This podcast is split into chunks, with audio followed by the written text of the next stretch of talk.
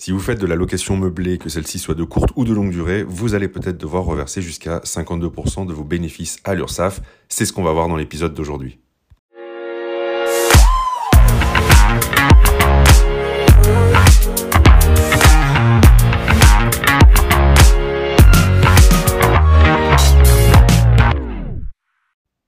Bonjour et bienvenue dans ce nouvel épisode. Je m'appelle Julien Leboda, je suis investisseur depuis 2012 et avec ce podcast, eh bien, je vous aide à créer votre liberté avec l'investissement immobilier. Alors, je suis ravi de vous retrouver pour l'épisode d'aujourd'hui qui est très très important les amis puisque euh, nous allons parler des cotisations sociales en location meublée. Et vous êtes peut-être concerné car euh, bah, si vous faites de la location meublée, peu importe qu'elle soit de longue ou de courte durée, eh bien vous allez peut-être avoir la mauvaise surprise de devoir payer de lourdes cotisations sociales à l'URSSAF. Alors, le truc, c'est que depuis 2019, les loueurs en meublé dont le revenu locatif brut dépasse certains seuils, eh bien, ils doivent le déclarer.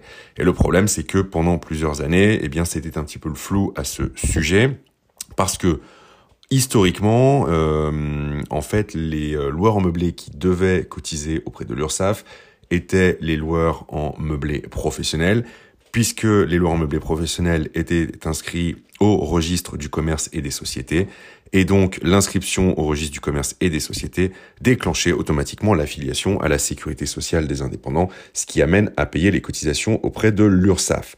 Le truc, c'est que euh, depuis 2018, euh, il me semble, l'inscription au RCS n'est plus une condition requise pour être loueur en meublé professionnel du coup, euh, eh bien, cette, euh, la, conséquence de ça, c'est que euh, y a eu un grand flou pour beaucoup d'investisseurs pendant deux à trois ans, qui se posaient la question de savoir si, du coup, on devenait loueur meublé professionnel de façon automatique. Hein, Est-ce qu'on devenait de fait LMP, ce qu'on appelle subi, donc et non pas choisi? Et est-ce qu'on doit payer les cotisations sociales? Puisque comme il n'y a plus d'inscription au RCS, eh bien, euh, quid des cotisations sociales? Et les choses ont été clarifiées avec la loi de finances 2021, euh, même 2020 d'ailleurs. Et, euh, et, depuis le 15 novembre 2021, c'est officiel, c'est publié sur le site de l'URSSAF. Euh, vous êtes redevable sous certaines conditions des cotisations sociales. Alors, pour faire simple, parce que l'idée ici n'est pas de vous embrouiller dans ce podcast, c'est qu'on va distinguer trois cas de figure. Et vous allez voir qu'en fonction des cas de figure, eh bien, selon certaines conditions, vous pouvez être concerné. Le premier cas de figure, c'est si vous faites uniquement du meublé de longue durée, et uniquement ça pas d'autres euh, exploitations meublées, type location saisonnière. Hein. Vous ne faites que du meublé de longue durée euh, en loueur meublé non professionnel et en loueur en meublé professionnel. Et eh bien dans ces conditions, les choses sont assez simples. Tant que vous ne basculez pas en loueur en meublé professionnel, vous n'êtes pas redevable des cotisations sociales. Vous n'avez euh, que les prélèvements sociaux, hein, 17,2% de CSG CRDS à payer. Et puis ça s'arrête là. Maintenant, vous pouvez être amené à devenir Laurent Meublé professionnel si vous cumulez deux conditions. La première, c'est que vous encaissez plus de 23 000 euros de recettes locatives brutes meublées à l'année. Et la deuxième condition, c'est si ces revenus issus de la location meublée euh, dépassent les autres revenus de votre foyer fiscal, à l'exception des revenus fonciers et des dividendes qui sont considérés comme des revenus du capital. Euh, donc dans ces conditions, si vous remplissez ces deux critères, eh bien vous devenez loueur meublé professionnel. Et donc l'administration considère que les revenus meublés que vous percevez ne sont plus des revenus issus du patrimoine, mais ce sont des revenus professionnels vu que c'est euh, la plus grosse partie de vos revenus. Donc, dans ce cas de figure, vous êtes redevable des cotisations sociales.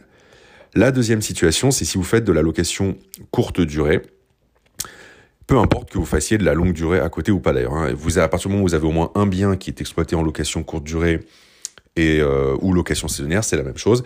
Eh bien, si vous dépassez 23 000 euros là encore de recettes brutes locatives meublées à l'année, eh bien, vous êtes redevable des cotisations sociales sur l'ensemble de vos locations meublées, hein, saisonnières et euh, non saisonnières.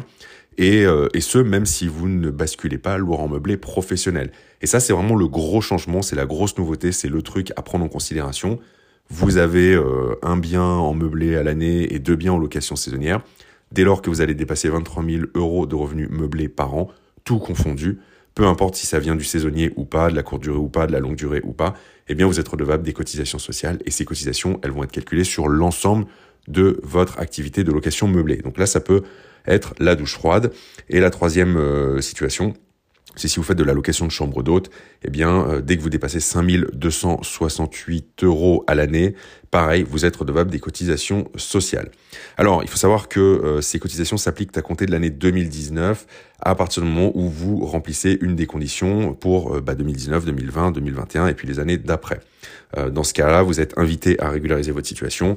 Il semblerait que si euh, vous remplissiez les conditions en 2018, eh bien c'est pas rétroactif puisque c'était quand même une année de transition et de flou. Alors, quel est le montant de ces cotisations maintenant? Eh bien, c'est très simple. Si vous enregistrez un résultat fiscal négatif ou nul, c'est forfaitaire. Le montant, il est de 1145 euros. À l'inverse, si votre résultat fiscal il est positif, eh bien le pourcentage il est dépendant du chiffre d'affaires et euh, grosso modo il peut aller de 31 à 52% de votre bénéfice comptable. À savoir qu'en moyenne on est à peu près à 40% hein, pour, euh, pour schématiser, c'est ce qui va concerner la plupart des investisseurs.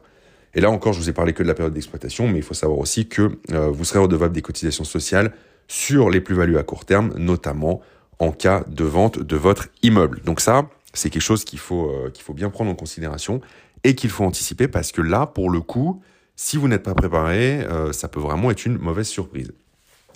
La bonne nouvelle par contre, c'est qu'il existe une alternative pour les loueurs en courte durée qui font classer leur logement en meublé de tourisme. Cette alternative, c'est le régime du micro-social.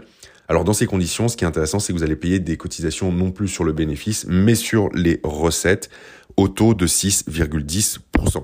Et donc là, vous avez beau payer des cotisations sur les recettes et non plus sur les bénéfices, le taux est tellement faible que, euh, à mon sens, ça vaut le coup d'opter pour ce régime micro-social. Alors ça nécessite de faire classer votre logement en meublé de tourisme, ce qui coûte un petit peu d'argent, mais vous allez largement vous y retrouver à la fois sur les cotisations sociales, sur l'impôt sur le revenu, puisque vous pourrez, si vous êtes au micro-BIC, eh bien bénéficier d'un abattement de 71%, et donc vous allez payer des impôts que sur 29% de vos revenus locatifs. Et en plus de ça, le fait d'être classé en meublé de tourisme peut euh, vous apporter une clientèle que vous ne toucheriez pas euh, ailleurs, puisque notamment vous allez vous retrouver sur le site de l'Office du tourisme, et il y a toujours une catégorie de personnes plutôt euh, âgées effectivement qui continuent de passer par l'Office du tourisme pour trouver une location de qualité, ou ça peut être aussi le cas avec des, euh, étrangers. Voilà ce que je voulais partager avec vous dans euh, cet épisode. Ce que je vous propose, c'est que si vous voulez vraiment aller plus loin sur la fiscalité immobilière, eh bien, je vous offre mon guide PDF sur toute la fiscalité immobilière. Ça vous explique les grandes lignes de la fiscalité, les différents statuts, comment vous faites pour ne pas payer d'impôts, comment on optimise sa fiscalité, quel statut choisir. C'est cadeau, c'est gratuit. Je vous mets le lien dans la description qui accompagne ce, cet épisode. Voilà, je vous invite à le télécharger, à le lire tranquillement et déjà vous y verrez un petit peu plus clair sur la fiscalité immobilière. Merci à vous d'avoir écouté cet épisode et je vous dis à très vite pour un prochain épisode. Ciao